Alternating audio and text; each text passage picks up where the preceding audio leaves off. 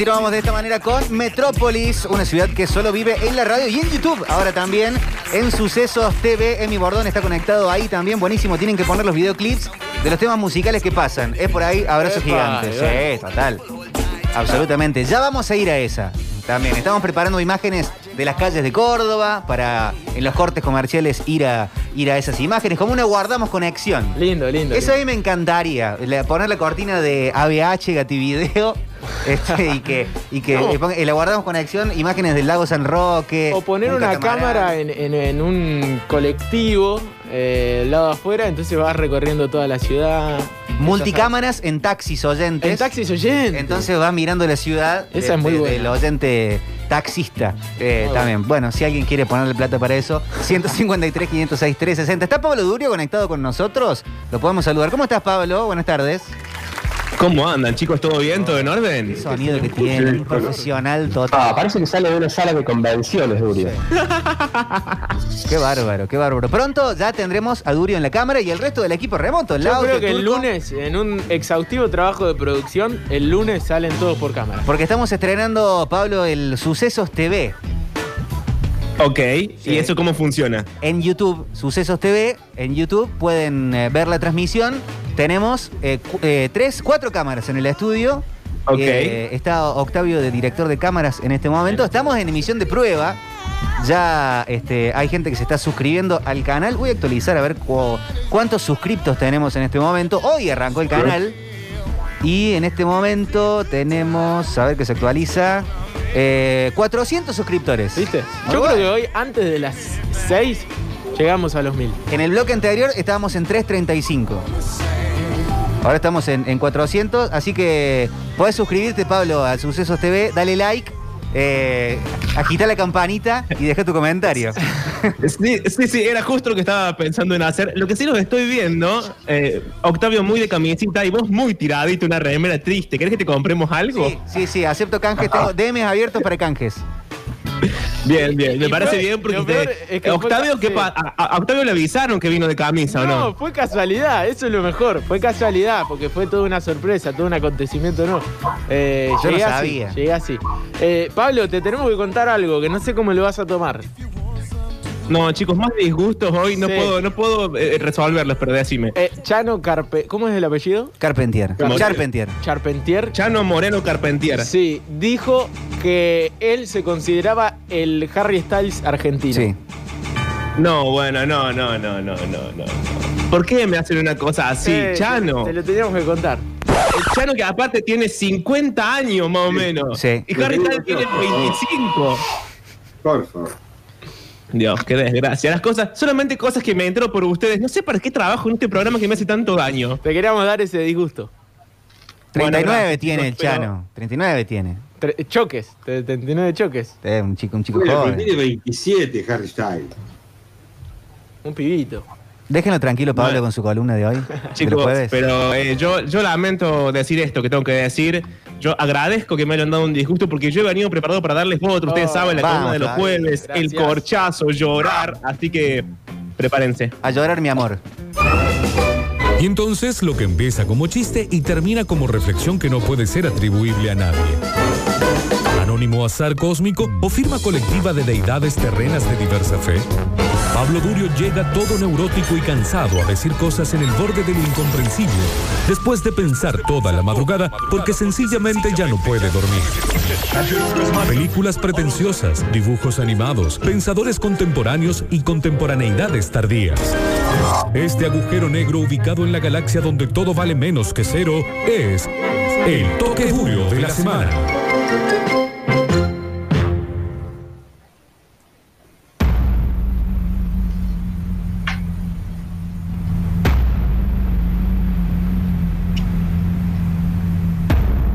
Bien, eh, vamos a arrancar haciendo la aclaración legal de rigor. Pensé que venía en Star Wars algo. Jurassic Park. No, no, todavía no. Eh, vamos a aclarar lo de siempre, que es en realidad la columna parte de una idea inicial que puede ser un estudio, una nota, un libro, una teoría, un autor, un lo que sea, y ahí le vamos metiendo partes de películas para que más o menos sea más llevadera y no tan densa, pero a veces está forzada la conexión. En este caso, la película es It Follows, una película que se estrenó hace mucho, que se puso muy de moda en toda digamos, la generación que va entre los 20 y los 35, es decir, entraría Harry Styles, no entraría Chano en esta generación, lamentablemente, a quien le mandamos un beso. Pero es una película obviamente de terror, por el- el- el- la evidente cortina que suena detrás mío.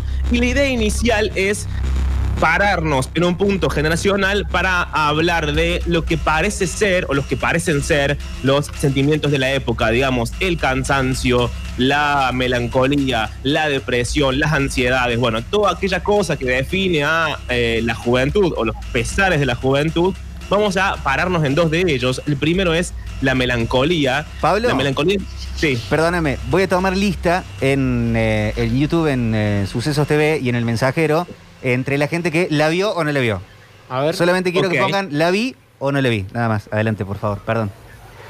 La película se llama It Follows. No sé cómo fue traducida, y, y mucho menos si realmente tuvo traducción al eh, el latino. Ah, sí, es detrás de ti. Así que. ¿Trabaja conocido? No, no trabaja nadie conocido. Es una película independiente que se puso muy de moda en todo lo que es eh, Tumblr, Twitter, como en las redes sociales, donde está como en la generación que acabo de nombrar. Y básicamente es una, un grupo de pibes a los cuales los persigue un monstruo. No sabemos quién es, no sabemos Un cómo es. bolazo, digamos. Sí, sí, pero eh, tiene como algunos detallitos eh, interesantes, entre ellos que, por ejemplo, el monstruo, que no sabemos qué es, va cambiando de formas y te va persiguiendo y la única forma de que te deje de perseguir es que vos tengas sexo con alguien y entonces el monstruo te deja de perseguir a vos y empieza a Ah, sí vi. perseguir. ¿En serio? Sí, es. ¿Qué, qué argumento conocidísimo. más raro, loco? Está 50 y 50 el mensajero. Mucha gente con la vi y mucha gente también con no la vi. Pero No, sí, sí, lo vi yo. está repartido. Ah, ven que se estaban quejando y al final eh, íbamos por ahí. Pero y ahora que lo vi te puedo decir que es un bolazo. Va- Vamos a volver a, a la idea inicial, digamos que es la de, la de la melancolía que transmite la película y que responde a uno de los males de esta generación y que tiene que ver con eh, aquel sentimiento que vendría a significar algo así como extrañar algo que nunca estuvo ahí. ¿Se entiende? Es como Sí. extrañamos algo o nos falta algo, pero que en realidad nunca tuvimos. Entonces, esto va, por un lado, con idealizar el pasado, un pasado que en realidad nunca sucedió o no sucedió de la forma que nosotros pensamos y leemos que sucedió. También tiene un correlato en la música. Yo ahí no me voy a meter porque de música no sé nada, pero Sí Simon sabes. Reynolds, Retromanía, Mark Fisher, todos hablan de ese amor por el pasado cuando en realidad el pasado no, no era tan bueno, ante la ausencia de algo muy importante que es no solamente el futuro, sino también el presente. Estamos anclados constantemente en el pasado y eso se parece mucho a la inacción, digamos, porque si yo no tengo futuro y si mi presente está atado al pasado, me transformo en un ser pasivo y es una pasividad que va a ir eh, incrementándose, perdón, mejor todavía, eh, hacia una- un sentimiento de depresión, que a veces es una depresión clínica y médica y etcétera, y a veces es, se mantiene en la idea de eh, eh, el sentimiento. Ahora bien, hay una nota muy interesante que dice que este sentimiento de pasividad, en tanto y en cuanto parece que nada sucediera nunca en nuestra vida, o lo que sucede pasa tan rápido o pasa tan lento que no tiene un gran hito, que voy a decir, bueno, me pasaron estas cosas fabulosas porque siempre estamos yendo por más y ese por más eh, nunca viene. Pero esta pasividad entonces tiene umbrales. Primero, nos acostumbramos a esperar que no sucede nada, que bastante poco sucede o que nada va a ocurrir jamás.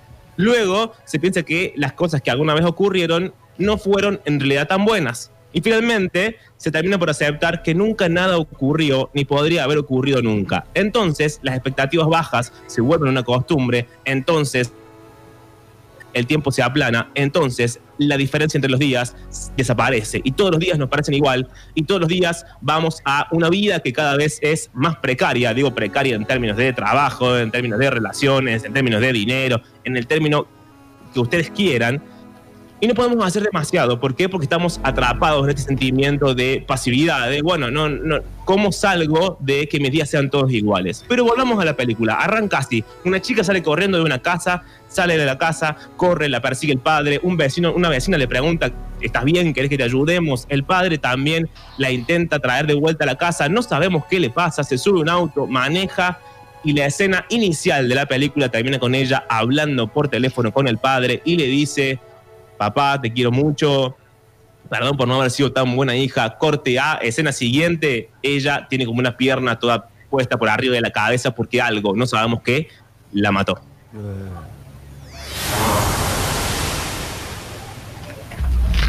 Oye, ¿estás bien? Sí. ¿Necesitas ayuda? No. Ani, ¿qué estás haciendo? Estoy bien, papá.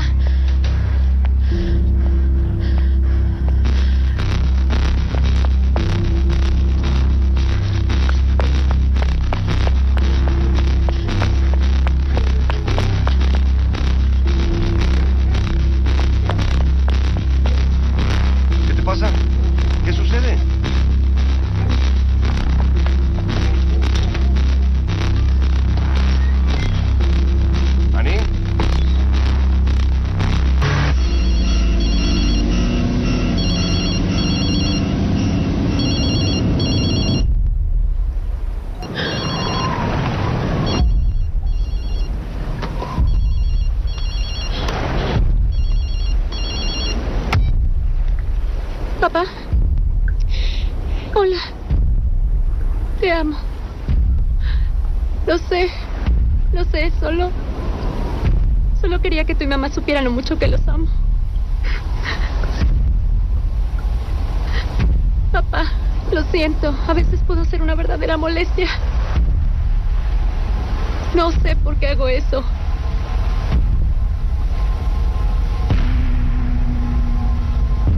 Solo recuerda que te amo, ¿sí? En realidad los amo a ambos.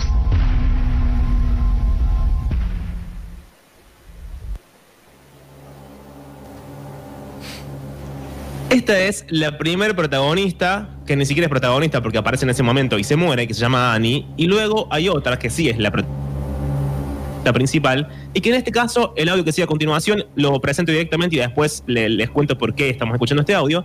Está en la cola de un cine con el, el novio del momento, alguien que acaba de conocer, están yendo al cine. Y en un momento ella le dice, juguemos al juego del cambio.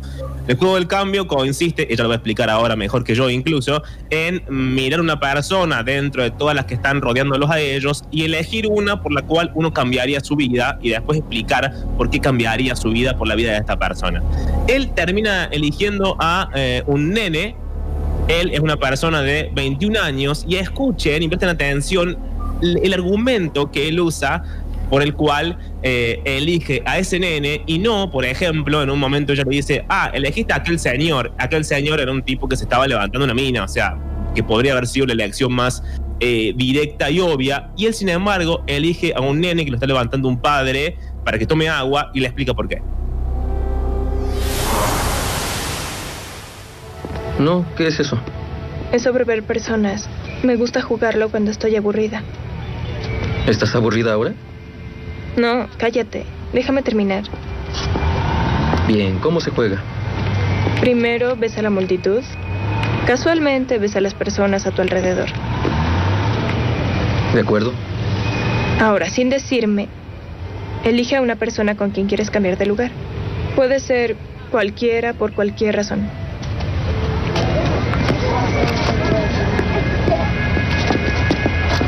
Bien, lo entiendo. Ahora, yo debo averiguar a quién elegiste y por qué quieres cambiar de lugar con él. Bien, buena suerte.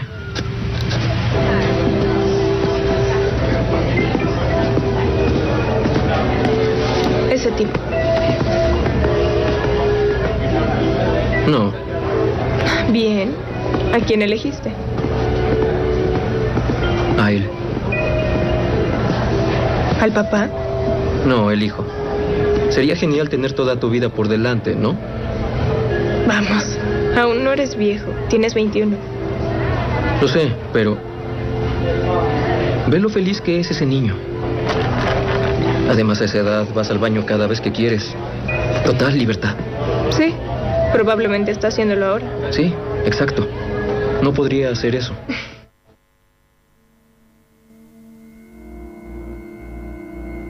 Interesante por el siguiente motivo. Fíjense cómo no es lo que eh, el argumento que estábamos todos esperando, o lo obvio que es, no sé, un tipo de 40, 50, 60, 70 años que extraña, no sé, cuando era adolescente o cuando tenía los primeros 20 y entonces tenía ciertas libertades que perdió porque ahora tiene una casa, una familia, unos hijitos, lo que fuere, o no, o tiene una vida construida otra lo que sea, pero es un pibe de eh, 20 años extrañando ser un nene chiquito. Entonces, acá el problema argumentario que se presenta es que aquella extrañeza de, o aquella, aquel sentimiento de extrañar aquella libertad perdida es cada vez más cercano en el tiempo. Entonces, ya no es una persona de 50 años que extraña ser, tener 20, sino es un pibe de 20 que extraña ser un bebé. Ese problema plantea el siguiente interrogante, digamos, no se suponía que la libertad llegaba o que le llegaba a cualquier generación eh, a, los últimos 18, los primeros 20, porque entonces no había demasiada carga en términos de, bueno, hay que pagar esto, hay que vivir de esta forma, hay que conseguir un trabajo, hay que estudiar, hay que hacer toda aquella cosa. Toda esa idea, toda esa libertad, evidentemente no ha sido, eh, no ha sido suficiente, digo, no ha sido suficiente en términos de todo el tiempo tenemos que estar produciendo, no importa si tenés 20, si tenés 17 o si tenés 50, ya no hay demasiado espacio en el cual uno pueda estar tranquilo en su casa sin hacer nada. Ya no hay demasiado espacio para la eh, experimentación y en la palabra experimentación metan lo que ustedes quieran. Digo, sexual, digo la droga que más le guste, digo irse un año a no sé dónde o no trabajar durante o lo que fuere, porque ya no hay mayor posibilidad estructural, digo económica, que pueda sostener alguna idea de libertad porque el mercado o el sistema, o como quieran llamarlo, se ha metido incluso en nuestras vidas privadas. Ahora, cuando no estamos trabajando, tenemos que estar produciendo simbólicamente otra cosa, o puteándonos por Facebook con alguien, o tuiteando no sé qué, o subiendo a Instagram no sé qué cosa, o yendo a ver la, bueno, ahora ya no porque estamos en, en esta situación, pero yendo a ver la banda del momento, o digamos, todo el tiempo resulta que la vida se ha vuelto una obligación en la cual incluso en el tiempo libre uno tiene que estar sí o sí haciendo algo. Y entonces el pibe le dice, bueno, ¿cuál es eh, el problema? En ese momento el, nene chiquito puede hacer caca en cualquier lado. Bueno, parece que la libertad se ha resuelto en eso, en hacer caca en cualquier lado, porque todo lo demás eh, ya no existe, todo lo demás ya no parece posible. Hay otro sueño que sigue en el audio eh, que sigue a continuación, que es la chica. Está en el estacionamiento, en un auto, acaban de eh, tener sexo. Están eh, ellos dos, ella está tirada en el asiento de atrás, él se acaba de bajar y va al baúl a buscar unas cervezas. Y ella le plantea el sueño contrario. Dice: Yo siempre soñaba ser mayor. Y en mi sueño estaba con mi novio, con mis amigos, no sé muy bien, no me acuerdo bien qué le dice, pero estaba en una, en una carretera, estaba en una ruta, estaba en un viaje y no iba a ningún lugar. Es decir, el sueño que ella tenía cuando era chica era que cuando fuese grande, cuando tuviese la edad que tiene, que son 20, 21 años, iba a poder vivir en el presente, estar en el momento, no en el pasado como quiere él inmediato, que es la niñez, sino el presente. Y tampoco el futuro, que se, se sospecha la familia, el auto, la casa, los hijitos, el trabajo en blanco, eh, etcétera.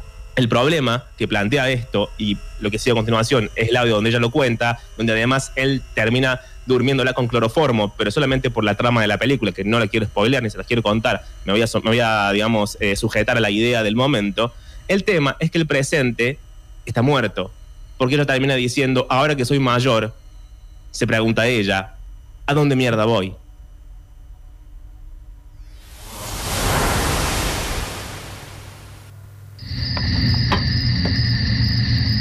Es gracioso. Solía soñar con ser lo suficientemente mayor para salir en citas. Pasear con mis amigos en sus autos. Tenía una imagen de mí tomada de la mano con un tipo guapo. Oyendo la radio. Conduciendo en un camino bonito. Al norte, tal vez. Y los árboles cambiaban de color.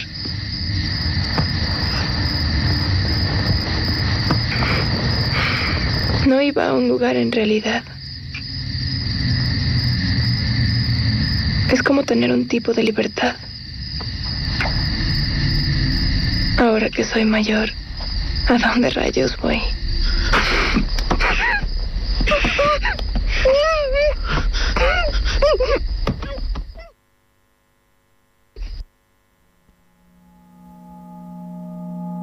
La escena que sigue a continuación, y que además es el último audio de la columna de hoy, antes de cerrarla, están en otro auto. Esta vez maneja un vecino que se llama Greg.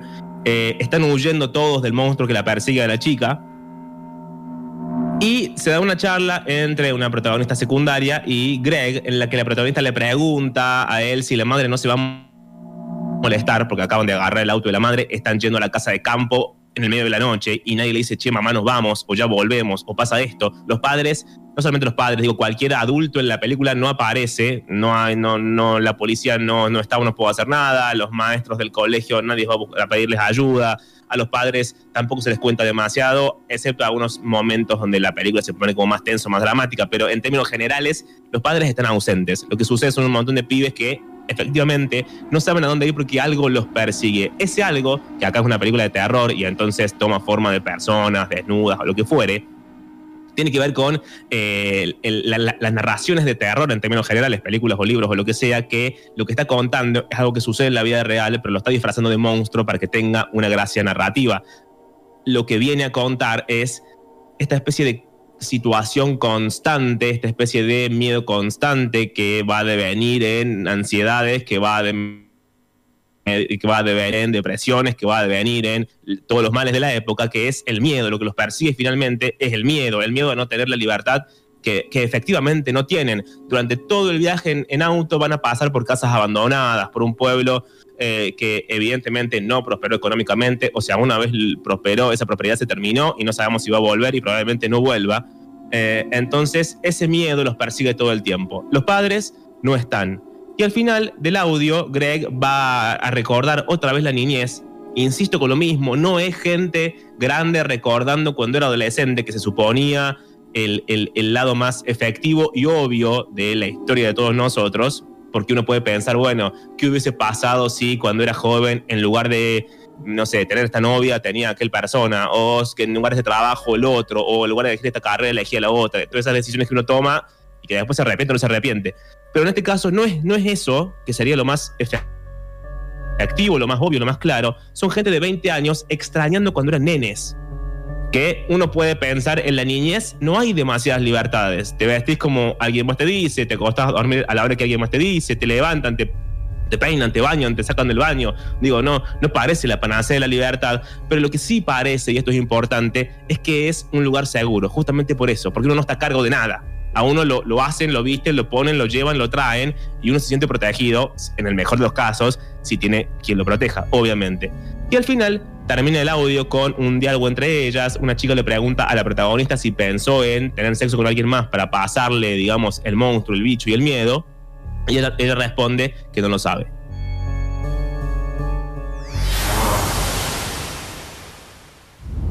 Um, Greg, Sí, tu madre no se asustará. ni siquiera lo sabrá. Es lindo de tu parte. Amo venir aquí. Mi papá, él solía llevarme de cacería un par de veces al año. No es la gran cosa, pero es genial.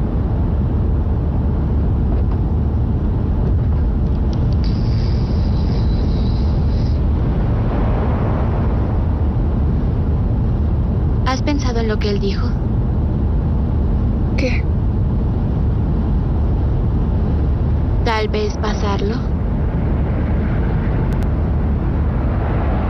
No lo sé. Y para cerrar eh, un poquito más arriba y no, no tan abajo como hacemos todos los jueves, aunque en realidad la columna de los jueves es así, lamentablemente no tiene otra razón de ser más que deprimirnos la existencia.